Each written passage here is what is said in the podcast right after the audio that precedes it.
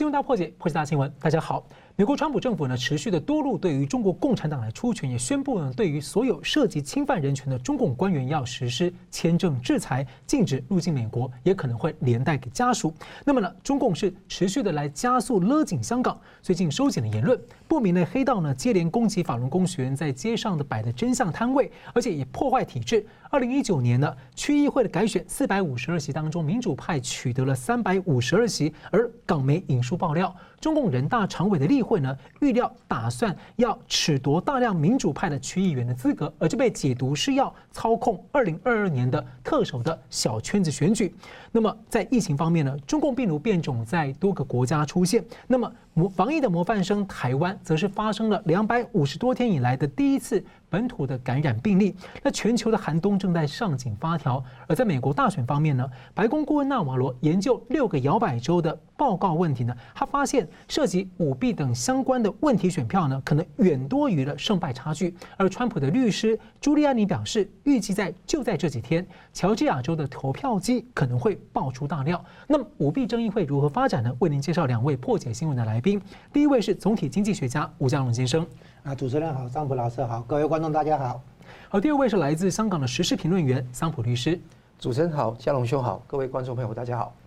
好，大很关切，川普的团队呢持续在双线的推进法律战呢。第一条线是国会和州的立法机构，在一月六号的国会认证选举人团的选票的时候呢，参众议员已经表态要挑战，确定会上演大战。而扮演关键角色的副总统彭斯，昨天在演讲说会持续的奋战，直到每一张的。非法选票被剔除，他会拯救美国，你们等着看。那么，乔治亚州参议院的司法小组委员会的主席发布了十五页的报告，他认为乔州的选举结果是不可相信的，因此建议要废除州政府所认证的结果。而另一条线呢，是法律的诉讼。川普团队在二十号第一次独立的向联邦最高法院呢提交了一个复审令的申诉，援引了两千年总统大选呢不惜对上高尔的案件同样的一个宪法论点，要求推翻宾州最高法院先前对于三起邮寄缺席选票案的裁决，也要求要推翻宾州的选举结果，让宾州的州议会可以选择自己的选举人名单。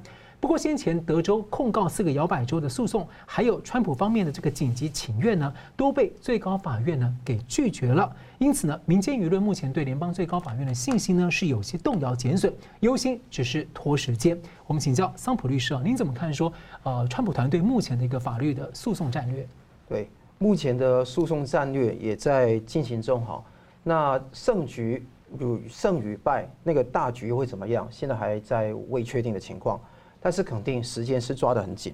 因为一月六号就是国会去有一个呃这个联席审议委员会的时候要开票，那这个开票的结果，我觉得说目前川普是有两线去打，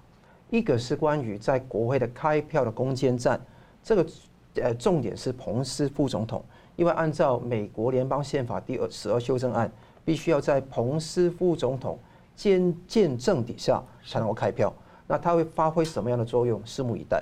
另外一个是法律的持久战，我相信这个持久战不会在一月六号就落幕，也不会在一月二十号就落落幕，它会一直延续下去。重点是什么样？时至今日，美国联邦最高法院都没有就案情就 merits 来去做一个判决。上次拒绝这个诉讼，驳回这个诉讼是基于 standing，因为当时德州就没有这一个原告的失格性。但是以后会怎么样去看待川普在十二月二十号提告这个新的案子？这个是有待去发现发现。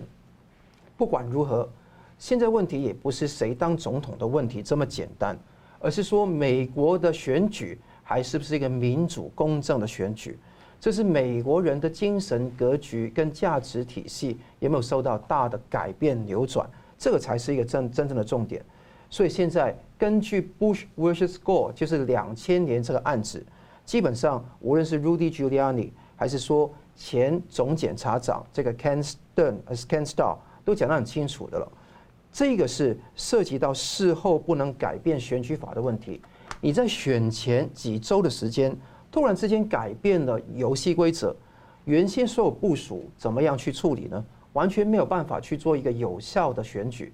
游戏规则定了，就根据这个游戏规则去选举。你在选选前一个关键时刻改了，这是影响到美国选举制度的公正性问题。那现在有很很多人说，哎，现在只有川普在告宾州一个这个联邦对联邦最高法院宾州联邦最哎宾州的最高法院去提起这个诉讼，是否太少了？因为你看选举人票除了宾州的二十票以外，外还有其他州的票数。那我的结论就很简单：如果联邦最高法院把握时间，在一月六号之前，甚至是平安夜，甚至是十二月到呃十二月二十八号到三十号的时间，甚至是最晚一月四号的时间，做出一个判断，接受了这个案件，就是受理。是。那结果是怎么样？很多州的诉讼，川普就可以启动，不但不但是针对宾州，可能针对 Arizona。可能针对那个 Georgia，还有那个啊 Nevada，甚至 Wisconsin 这一州，一个一个摇摆州去判断。所以一月六号之前会造成一个风潮，是说真的要各州的诉讼会影响到翻转到结局，而联邦最高法院也会受理。这个情况一月六号可能有个大的集会会在那个国会山庄附近，是肯定这个会形形成个非常大的民意压力，也难怪川普最近讲说。会希望各个政要、政治人物要聆听民意，能够去挺身而出。当然，我对于说众议众议院跟参议院能够翻转的机会是比较低的，因为众议院你看得到民主党当政，参议院呢，你看到那个 McConnell 就是麦克奈尔，还有那个呃 Romney 就罗姆尼也在那边倒戈了。你看到是这个很难去达到一个。真的让川普胜选的结果，但关键我讲过，彭斯，因为按照第十二修正案，他必须要在场去宣布结果的，所以这个地方他的结他的那个能力发挥到什么地方，大家都是很关注。另外一个主持人也谈到司法沼泽的问题，联邦最高法院已经被很多人去那个挑战，甚至有一位叫 Lin Wood，就是那个川普团队的重要人物，挑战那个 John Roberts 啊，还有那个。那个另外一个 Stephen Breyer，Stephen Breyer 是那个左派的法官。那两个法官基本上都是幕后来挑战川普总统的那个呃地位，希望 vote him out。那这一种是影响到司法人员独立的地位。那除此以外，不但是联邦最高法院，很多的法官、律师也受到死亡的恐吓跟威胁。这种死亡恐吓跟威胁，都是好像那个 Wisconsin 的前法官。James t r o p i s 所说的，法院系统已经被左派深深的恐吓、威胁，deeply intimidated。那这种情况是存在在这种情况上，所以你看，整个沼泽深入到司法体系，是不是每一个联邦最高法院的九位法大法官都会受到影响？我觉得未至于，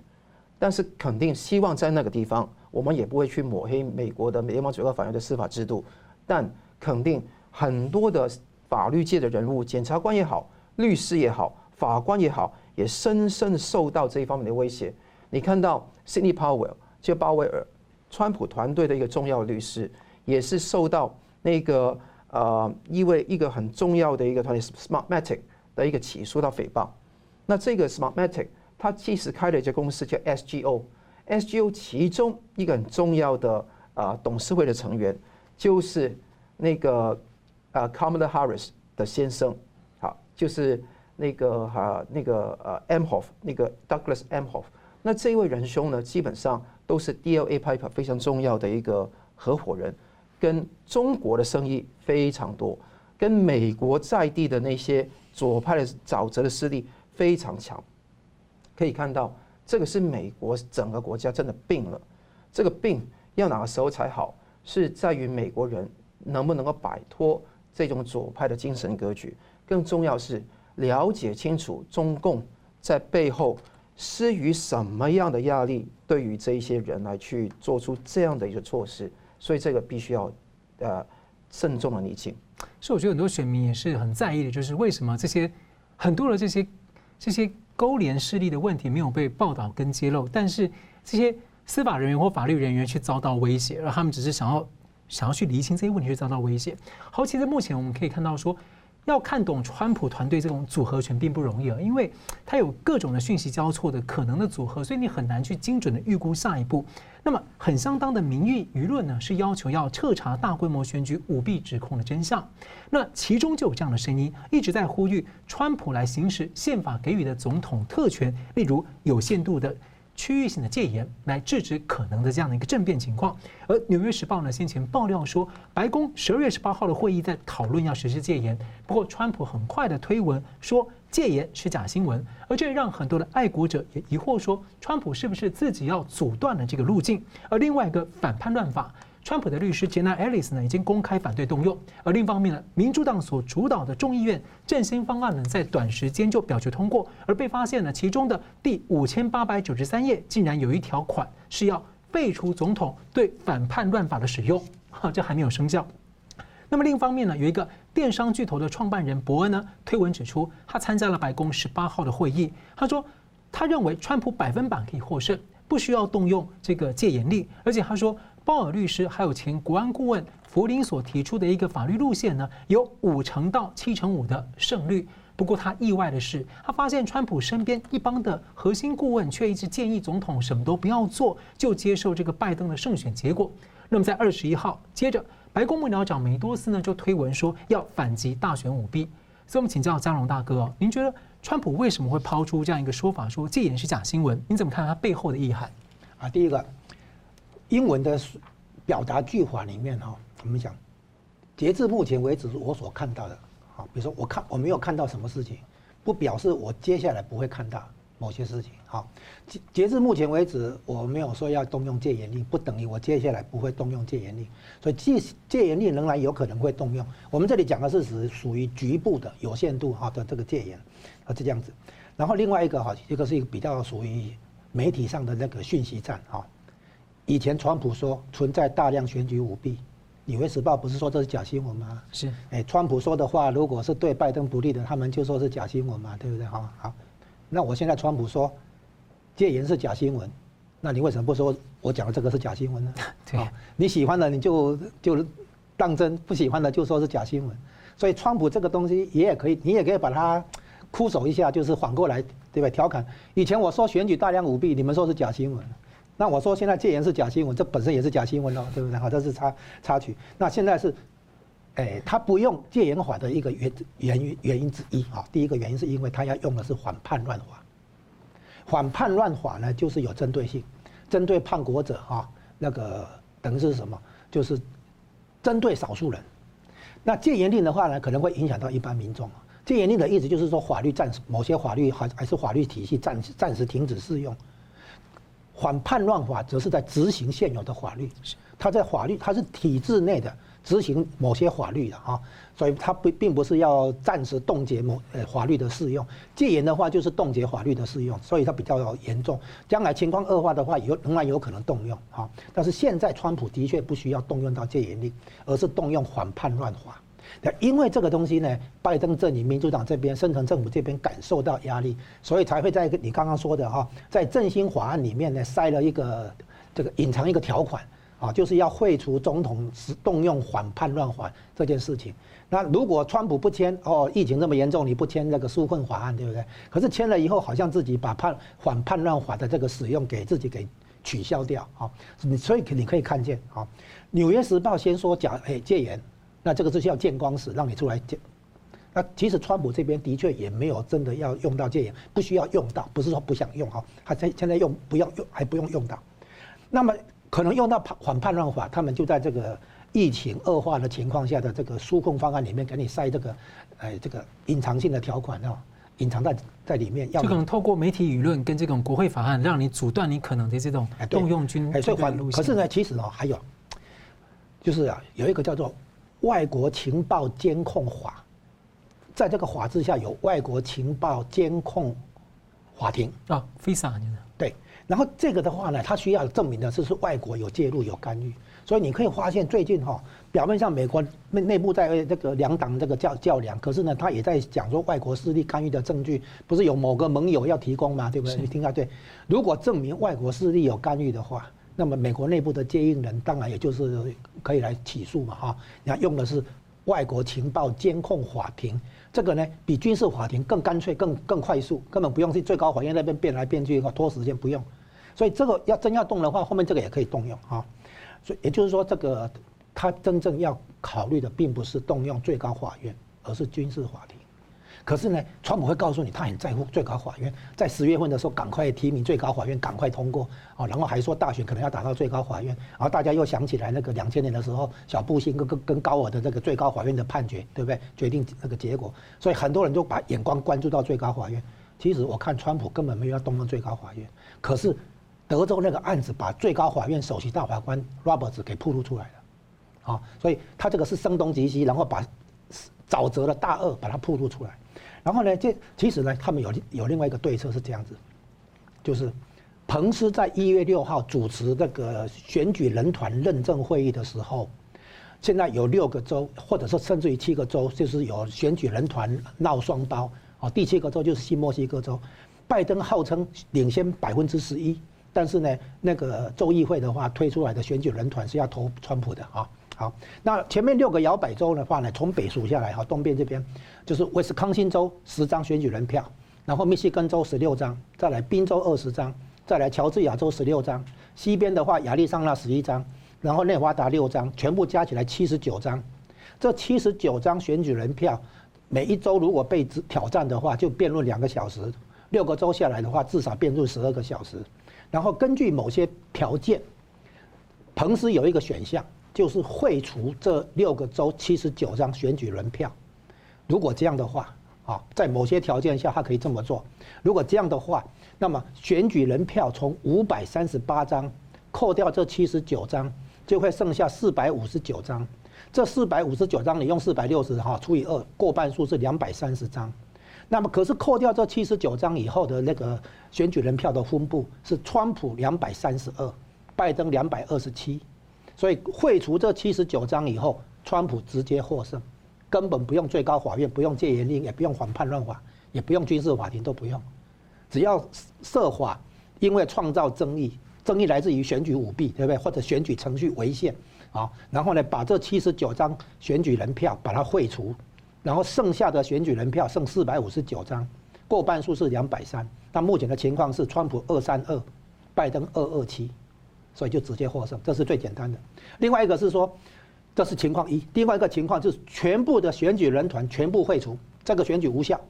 于是呢，进入下一个叫做宪法的那个诶步骤，下一个叫做全变选举，就是由众议院来选总统。然后众议院不是众议员选，是一州一个一个选举人团一票。那这个情况下，五目前五十个州的州议会里面，诶共和党掌握二十六个还是二十七个州啊？反正过半数，所以。假设没有那个叛叛变还还水的话，那么共和党也可以赢。啊，但是呢，第二个方法会，第二个情况会比较有一点风险，因为州议会说不定也被收买，到时候表面上是共和党占多数，但是说不定应该合理估计是不至于了哈，但是有一点风险是这样。然后他，你刚刚提到那个，就哎，就是那个伯恩哈，他说的那个法律手段里面哈。哎，佛林所提的那个法律手段里面有百分之五十到七十五胜率，那个剩下的百分之二十，这个胜率其实还不够高。川普不能允许这么这么低的那个胜率啊。那风险就在于说，州议会那边会不会有变化，如此而已。如果没有变化的话，那也是川普获胜这样子。好，那白宫的那个十八号的那个会议哈是这样子，他曝露出了一个人，就是白宫幕僚长，还有白宫的那个法律顾问。好，那这白宫幕僚长。Meadows 还有那个法律顾问那个希希波龙哈，这两个人等于是，哎，就像媒体上现在说的，等于说哈，你就认了吧啊，要川普认输，不要再打再打下去。那是因为传传统上公务员或者说那个底下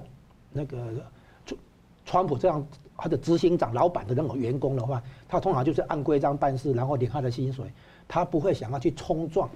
因为搞创新的人就是推动那个叛逆性的东西，然后呢，最后被认可，然后呢，这个推动很多改变嘛，哈，创当老板的人是要承担风险，推动创新的，所以呢，底下的人呢，只是按本操课，把我的事做好就算了。底下的人，尤其是所谓公务员，他不想承担风险，他也不是要去承担风险，对他们来讲，哎呀，你不要搞了啦，就就就认了吧，这样简单。可是川普不是这种人，川普是自己当老板的人，而且他是有那个军人性格的人。所以对川普来讲的话，他开了一个白宫会议，其实就是把他身边的人，哪些人是跟深层政府站在一起的，要曝光出来。所以你会发现这一阵子，哈，那个深层政府的那个卧底的人，一个一个所谓沼泽大鳄，一个一个现形。这就是我们看到的那个川普的战法里面，首先要把周边的人、相关的人先清洗出来。那请教一下桑普律师，对于这个呃，川普对于戒严议题的表态啊，您怎么看？对于戒严议题的表态，他觉得说 martial law 就是一个 fake news。OK，正如刚刚嘉隆兄所说的，就是戒严法是不是现在不做，以后有可能做，这个不晓得。但我觉得说，我比较倾向以后也不会做，因为很简单，戒严令是一个非常大的影响，非常大的东西，会影响到个人的自由，还有很多的事情。当然，美国的戒严跟台湾的戒严完全不能相提并论。美国的紧急状态不是说你不能到街上去，不能买食物，不是这一种，而是说宣布美国必须要在民防上面、警察方面会有特殊的措施要安排。但问题是做这个东西，毕竟会受到法律的挑战很大，会引起另外一波的纷争。所以问题是有更好的方法吗？当然有。我刚刚讲到彭斯是一个关键，刚刚佳龙兄也分析很清楚，就有两部曲嘛，就关于说他宣布。点票的时候会不会拨那些争议州的选票给川普？不拨的话，会不会说他达不到过半？宣布按照美国宪法第十二修正案，让那个众议院一周一票，参议院一人一票去选川普跟彭斯当总统跟副总统？那个是绝对有可能的。那他不用动用到戒严这个方法来做。那而且更重要的是说，戒严军管，或者说有些说把南海炮轰炮轰下去。造成一个既定事实、军事的事实，去恫吓中共，变成一个战争状态，不是更好吗？各位，你知道战争没有人想去发生，要发生不是说把国内的矛盾转移到国外去，这样的话你的正当性很难去存续，你的盟友很难站在同跟你同一方，所以我觉得说各方面必须要平衡兼顾不同的事情，不要到。什么事情都要挪到战争的时呃那个呃情况或者戒严的方式、极端的方式来处理。我知道佛林他很希望这样做，但我觉得川普把他挡下来，这个是有他个人主要的原因，因为有其他更好的方法。那休息一下，我们继续回来讨论一下，就是国防部为什么在最近要暂停两周跟拜登的交接，还有香港的局势。休息一下，马上回来。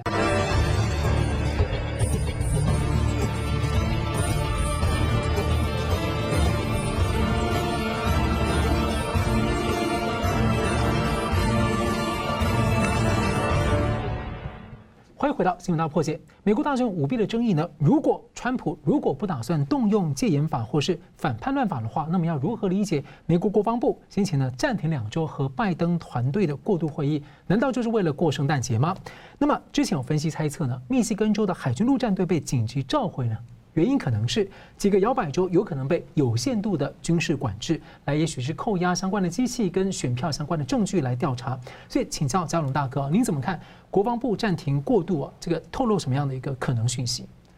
这个跟原原来川普这个其他的操作有一点精神上或策略上的相通，就是其实把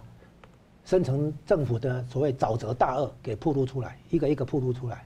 啊，这个呢，原先的导火线啊，就是。国家情报总监啊，他本来在十月十八号要提交报告，根据的是二零一八年九月十二号的总统行政命令啊。那么是不是在美国大选当中有外国势力的介入跟干预，要提出一个监管的报告？那这个报告的合理的那个推测哈，虽然新闻没有明白讲，合理的推测是核心内容已经当然是要在法定期限内要向这个要向总统报告，所以应该是有向川普报告，川普大概也知道内容。但是呢，他这个延后的理由是说，这个总监呢发现底下的情报单位送上来的报告里面哈，诶，除了中共以外，还多了个伊朗跟俄罗斯哈，那里面中共的分量不够明显啊，他不能签字啊，他要求这个再重等于是重重写啊，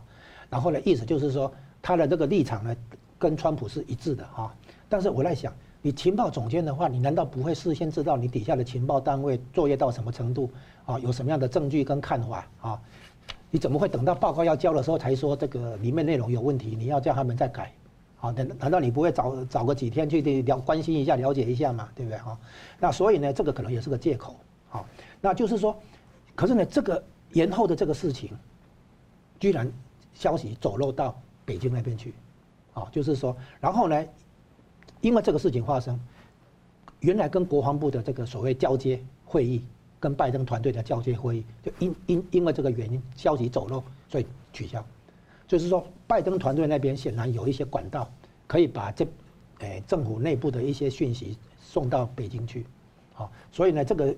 相关相关联是是这样子的，好，那这个过程里面呢，又透露出一个另外一个大恶，就是那个陆军，啊，陆军的部长跟参谋总，诶参谋长哈说。这个军队要中立啊，不介入这个大选，也不介入戒严这种，大概是这样的立场表示。但是其实这个是不对，为什么？因为军队绝对要效忠于宪宪法，他们也说他们效忠于宪法。但是宪法里面很清楚，总统是三军统帅，总统的命令军队必须执行。所以他如果是忠于宪法的话，那么总统如果要要执行那个诶戒严令的话，那他们必须去去执行的。所以他那个话多少也有点那个，就是。矛盾的地方了啊！如果他不执行总统的命令的话，那他这个军军人立刻可以被解职的啊。可是呢，与此同时的话，军方的一些动作出来了啊，因为军军方里面呢，某一部分的力量是效忠于川普的，有一部分的力量则是比较被深层政府啊收买或者那个站站队到深层政府那边去的。所以，川普这一次也是把军中这个沼泽的大恶给他暴露出来啊。然后呢，现在看起来，如果川普真的要动用戒严令的话，那么他用的部队哈，以前的话用过国民兵，啊，然后呢用过特种部队，那现在特种部队单独成立一个军种，啊，然后现在的代理国防部长就是特种部队的那个领导出身的，所以特种部队是目前川普可以掌握的，啊，这个人数也足够，如果真的要在各这六个州哈做部署的话，也足也人数也足够，是这样子，所以呢符合原来川普的一贯的操作，就是声东击西。表面上说我很在乎这个，我要做，我要那个推动这个东西，但是其实是用用这个压力把这个沼泽里面的大鳄好给给给逼出来，给给引诱出来。所以我说这个符合他的所谓设局诱捕这样的一个策略，就是把很多的那个那个深层政府所埋伏的人哈，还是跟他们站在一起的人，一个一个抛出来，一个一个曝出暴露出来。所以呢，这个国防部的暂停过渡这个的会议的话，很可能弦外之音是这样子。好的，这个香港方面呢，美国国务卿蓬佩奥周一宣布啊，对于涉嫌侵害人权的中共官员呢，发布额外签证限制，而且家人呢也可能被限制，而且它凸显了美国对中共镇压中国人民追究责任的决心。那么另一个消息是，美国众议院呢通过了《香港人民自由和选择法案》，而周五上周五呢在参议院被挡下，而且挡下的是非常力挺香港民主的这个德州的参议员克鲁兹。他说：“这法案实际不是为了香港，而是会开的大门，让更多的中共间谍来进入美国，造成更多问题。所以，请教这个桑普律师哦，这个美国大选舞弊期争议期间呢，您怎么看？说这个呃，民主共和两党在在香港议题上表现出一个呃处理的不同看法。那第二个问题是说，这背后是否有些线索能够折射中共和美国部分政界的一些呃互动或者关系？对，这个是一个很关键的问题。”当然，所有在香港做国际线公民外交的人都要秉行，都应该要秉行那个 bipartisan 的原则，对共和民主两党都不能够有所偏袒，跟我们评论人的角色不一样哈。但作为一个评论人，我觉得说有个地方要讲清楚的，民主党是借力打力，简单来讲，他是希望借香港议题来达成一个扩大难民移民的目的，而这个是民主党在。奥巴马时期一直到现在走错的一条歪路，这条歪路不但是扩大移民跟难民，可能很多中国因素在后面支撑着这样的想法。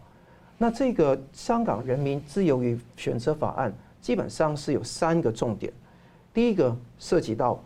在美国以外的香港的那一些抗争者、记者、评论人、急救员、社工、律师等等。只要参与过这个参与过这一个抗争的话，可以来美国寻求政治庇庇护。那另外呢，在美国已经在的那批人，签证就算过期也没关系，继续留着，可以特殊的身份留着。第三个是说，把香港跟中国大陆区别对待。换言之，香港的人申请美国签证还有五年的期限，跟中国一般十四亿人是不一样的。后面第三点争议比较少，第一、第二点问题可大，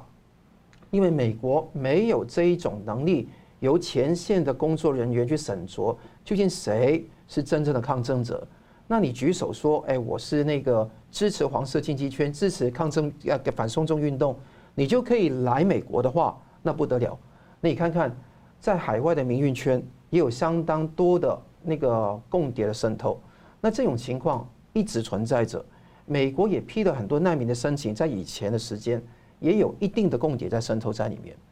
如果我们这个地方过过度的放宽这个措施，而且没有任何的那个审查机制，甚至这个地方一开放出来的话，如果如果啊下一任政府是拜登，如果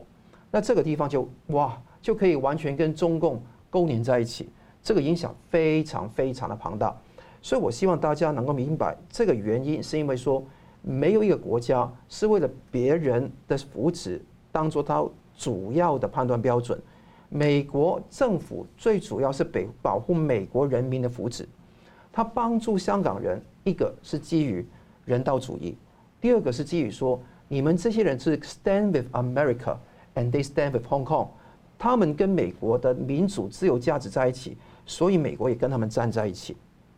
今天，如果这些人是放纵所有人都能进来的话，你看到问题可严重。所以共和党是基于这个原因，而不是别的原因，而去挡掉这个法案。你要有一个精进的方式来处理这个问题，甚至有些东西是可以做不可以说的。你如果真的要真的做成这件事情，大剌剌的去立这个法案，基本上你不立也是可以做得到。按照现在美国的民难民政策，甚至说移民政策，绝对做得到。所以我觉得说这个并不影响到一直以来美国对于真正香港示威者的支持。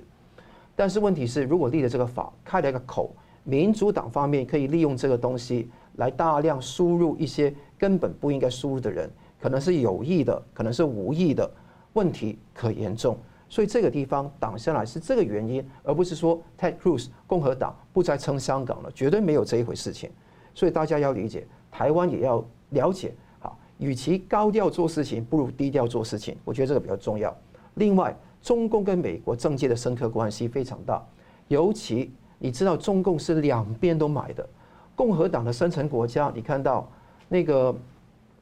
McConnell 他的叫麦康奈尔，他的呃太太赵小兰。也是跟中国有非常多的那个航运方面的业务。好，民主党尤其多。加州的参议员叫 Dianne Feinstein，这个是非常有名的。他有一张照片，二零一三年跟谁拍的？跟芳芳拍的，Christina Fang。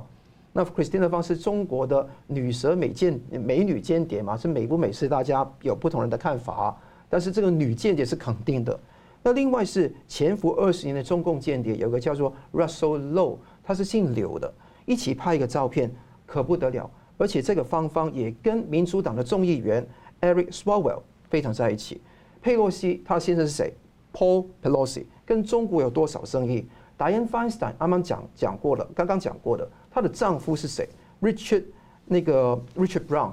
二十五年在中国的营商的经验。营商是营商的话，我觉得重要是你代表外商跟中国的企业跟政府谈判可以没问题。但你如果今天是跟他们有利益共生的关系的话，那就另外一回事。所以你看到这一系列的事情，大家看得到中共跟美国的那个政界非常多绵密的关系，也有提出一点，不但是政界，在好莱坞多少的那个金主啊，就是他们那些人跟中共的关系非比寻常。最近 Ted Cruz 也是他本人也提出一个。那个讲到他早就提出的剧本法案 （Script Act），基本上是禁止美国提供资源给那些为中共去做大外宣、大内宣的那些修改内容、审查内容的那些华尔街的集团。比方说，他举了三个例子，我随便讲两个。那我讲三个哈。第二个是 Doctor Strange 奇异博士，他是一个漫威原著，一个剧情是一个古一法师，是 Ancient One。原来是个藏人，他完全把他改头换面，成为一个凯尔特人。另外一个更离谱，Top Gun，大家很多人都看得过，就是那个捍卫战士。第一集，Tom Cruise 就穿着那个外套，外套后面有中华民国的国旗跟日本国旗。第二集啊叫《捍卫战士》续集《独行侠》，那后面的东西都被删除了啊，没有中华民国的国旗。你可以看得到这个审查发觉到怎么样，连独行侠都要怕中国共产党，可以看得到不是怕，而是叩头跪下来。所以你看到 Ted Cruz 义正辞严讲出这一点，可以看得到防止中共渗透到美国基里的每一个阶层、深层国家，那个华盛顿角沼泽，还有那个华盛华尔街集团，这个是完全需要大家共同努力的。现在看得到这个处境，香港人也不要气馁，台湾人也不用气馁。这个事情，我觉得说未来还是审慎乐观的，因为全球对于反共的势力。还是有相当大的一个力量培养起来，可以一起来抗击这个中国共产党的威胁。目前看得到美国两党在这个议题上的交锋，是基于他们两党本位的利益不一样。千万不要以为说民主党这样子有问题，共和党就是完全正义的，也不是，要看人。所以这个地方，川普做了一个非常大的功劳，是四年以来对共和党本身。有个非常大的整治，所以你看得到，超过那个五分之四的人都支持他继续连任，甚至是觉得拜登是不可能成为下一届的总统的。所以共和党有这个改革归功于川普，但是共和党也不是说所有人都是正义之士，大家必须要拭目以待。好了，不过香港朋友不用担心啊，因为这个美国的这个国土安全部的代理部长已经表态说，二零二一年是欢迎香港人来到美国的。那另外一方面，美国真的是在正在加强这个风险意识，像最近国务卿蓬佩奥就有批评说，美国的一些媒体、大型媒体呢，他们向中共叩头，因为利益的关系而不愿意去报道中共许多的违法侵犯的问题。好的，我们稍微休息一下呢，继续回来来探讨在。最在川普第一个任期的后面最后一段时间呢，为什么还持续的在加强对于中共的各种举措？那么他有什么盘算？休息一下，马上回来。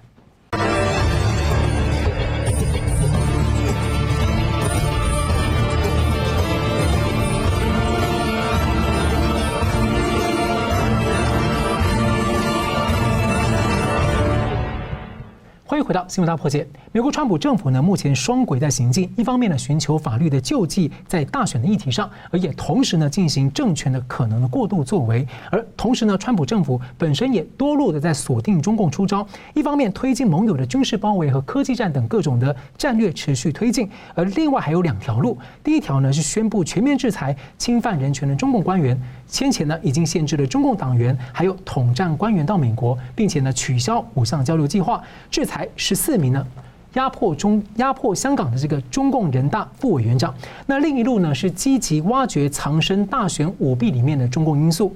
前一阵子呢，这个骇客入侵了这个太阳风的软体，而这软体有非常多在使用，包括 Dominion 投票系统也有相关。那么影响到了美国的主要的政府机构，也影响到了一万八千个各国的。公部门还有私部门，那么也被发现了。太阳风方面呢，在二零一九年呢，与中国香港的一家神秘企业有过一项呢十八亿的一个呃交易，所以呢相当的受人关注。那这个骇客案呢，主流媒体指向俄罗斯，不过川普则是质疑说，为什么不来探讨一下中共骇客的可能性呢？好的，有媒体评论呢，川普现在对中共接连的出招啊，完全看起来不是一个。留守状态的总统，所以请问两位啊，我们先请这个嘉龙大哥来解读说，川普这些接连的制裁大招的意义。现在核心的问题当然就是选举舞弊啊，选举舞弊有两个部分，一个部分是那个纸本的部分，就是诶包括通讯投票在内的这个部分；另外一个是那个计票程式哈，电脑程式的这个部分，就是你投你的票，我计我的票。对不对？投票不重要，重点在计票啊。那计票的部分呢，动用到电脑，动用到那个软体程式啊。所以，所以有两个部分。那么第一个部分呢，通讯投票的部分，有一些选票是从中国大陆那边印好。有一个报道是说，有五万张选票在那边印，印完了之后再送过来。那每一个州可能分配个几十万，凑一凑，几个州摇摆州算下来有五百万票，这个可能性也是有的啊。所以呢，即便是选票的印制方面，中共都有卷入。啊，再来呢？至于那个电脑程式计票的部分，那就更明显了。因为在十月八号吧，哈，就是那个 Dominion 的那个控制权那个股股权哈，就卖给那个瑞士证券跟中中共的北京证券合资的那个银行，哎，那个证券公司，哦，来来把那个 Dominion 的股权控股权整个买去，啊，然后呢，透过那个那个骇客的行为，对于那个电脑计票里面做了很多手脚，当然最明显的就是把川普的票算成是拜登的啊，然后那个包括还还有包括他那个票票不等值。啊，比如说川普的票算成百分之零点八，哎，算成零点一张票算零点八，然后呢，拜登的票一张票可能算一点二这样子，哦，类似这样的那个透过电脑程式，啊，最近可能 Dominion 计票机被可能被检查出这些问题，就是内内设的，而不是那个计票人员输入有错误。啊，像像这样的无选举弊端的话，就是促成川普现在对中共哈还不毫不手软，完全不像是留守状态。因为中共现在已经两两个两大问题了嘛，一个就是那个介入，哎，一个就是那个病毒的那个扩散，另外一个是介入美国大选，这个都是对美国来讲形同那个攻击行为，是战争的行为。所以呢，川普在这个选举的过程里面，这个对中共出手是完全有这个必要。另外呢，他也要落实。就是外国势力干涉的这样的一个指控，那如果外国势力干涉的话，就像我这刚刚提到的，他可以动用那个外国情报监控法庭啊，然后呢，就是间接的那个引到这个反叛乱法，就是谁在美国这边跟他内应嘛啊，就是里应外合。所以呢，现在针对中共的话哈，从以前的地缘政治大国博弈。这个霸权争夺这边一路拉到病毒的那个扩散，蓄意发动生物战的这个问题啊，然后再到目前的那个干预美国大选，介入美国大选，等于是要推翻合法政府，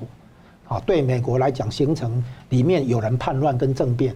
啊，所以这个东西是内战加上这个网络的珍珠港，等于是透过网络来对选举做偷袭。所以这样的事情的话，川普当然要，为了他自己的翻盘，他当然要对中共出手。那出手的名义也可以说是因为哦，香港的人权、新疆的人权啊，或或者那个限制党员来美国啊、签证的这些问题，这些这些都是表面。将将来呢，除了那个军事上的冲突，要把那个海南岛的核潜舰基地拔掉之外，啊，把比如说同时对三千七百个那个军事基地发动那个突袭啊。发动攻击，会弹攻击，然后更重要的是，就是他要限，他要可以对中共发动金融战，好，限制他的那个美金的取得，包括那个削减他的贸易顺差，好，那现在呢，中共呢，因为有可能因为外汇不够用，所以呢，不去跟澳洲买发电用的煤炭，结果造成这南方的那个南。那个南华南地区的这个限电哈，要就缺电，然后再加上俄罗斯也暂时突然间又停止对中国的供应那个那个电哈电的供应，所以呢这个些问题都看出来，其实中共内部的问题是更多。既然很多那个中共的学者在说美国在衰落，问题是你中共自己的衰落更严重，对吧？你你去讲人家，你不先看看你自己。所以呢，现在川普完全不像是留守状态，完全针对中共在在出手，这个是有它的必要，也有它的正当。桑普律师怎么看这个？川普现在是接连对中共大招，完全不像留守状态。这个等于说六个大字：进可攻，退可守。今天谁也没有办法有把握说一月二十号宣誓的是谁。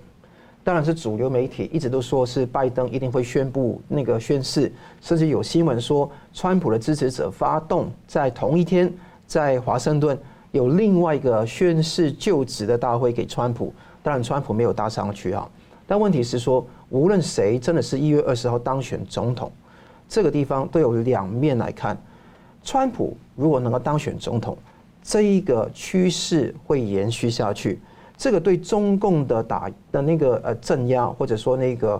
包围围堵，刚刚主持人都讲到了，限制中共党员跟统战官员赴美啦，取消五项政府交流等等计划，十四个人大常委会的那个，尤其是副委员长、人大副委员长十四个都被制裁等等，还有舞弊中的中国因素，这些会继续的努力的往这个方向走。最近几天不是发现到，哎，有一些。这个中共党员被宣布不，你就全部被制裁。只要你打压过人权，试问有哪一个中共党员没有打过过打压过人权？就等于说全面的来围剿，甚至他们的家人也会遭殃，有可能遭殃。那这个如果扩充下去，所有的统战人士会不会包在里面？还有一步一步的往下打，所以我觉得说，在一月二十号为止，起码川普这个动作不会停息，因为是 set the stage set the stage，这个是英文的说法。那如果说川普没有办法当选，拜登当选的话，他等于说 set the stage high，这个地方让拜登没有办法去扭转，就算要扭转，也要慢慢慢慢逐步的去扭转，避免产生他国内包括两党本身反中的人士一个激烈的反弹，所以他把那个台筑得越高，对以后越有利。就算川普输掉，拜登当选，所谓的当选是不正当的当选。这个情况，他也不可能一时半刻可以把所有的政策归零，这个是他的一个算计，所以这个不是留守状态，这个是作战状态。因为无论赢或输，我相信川普跟我一样都是相信上帝，因为交给上帝的手来决定一月二十号究竟是谁来当总统。如果当选得了，这个是一个很好的成就；当选不了，是一个磨练，磨练背后还是有法律战。好像刚刚嘉龙兄也说，这个是一个长期的抗战，因为重点不在于说谁赢谁输，而在于说究竟能不能够真正的来纠正美国选举制度的问题。你看看 Dominion 的系统，你看看那个四箱的选票在台底下搬出来，这个是在灌到那个那个选票系统去。你再看看有多少的预期投票的问题。有多少州外的投票的问题，那个幽灵选票的问题，哇，真的是一箩筐。所以如果这样子数下去不得了，这一种的情况跟第三世界国家什么分别？美国变成一个次民主甚至是假民主的国家，哎，这个是民主世界、自由世界一个大丑闻呢。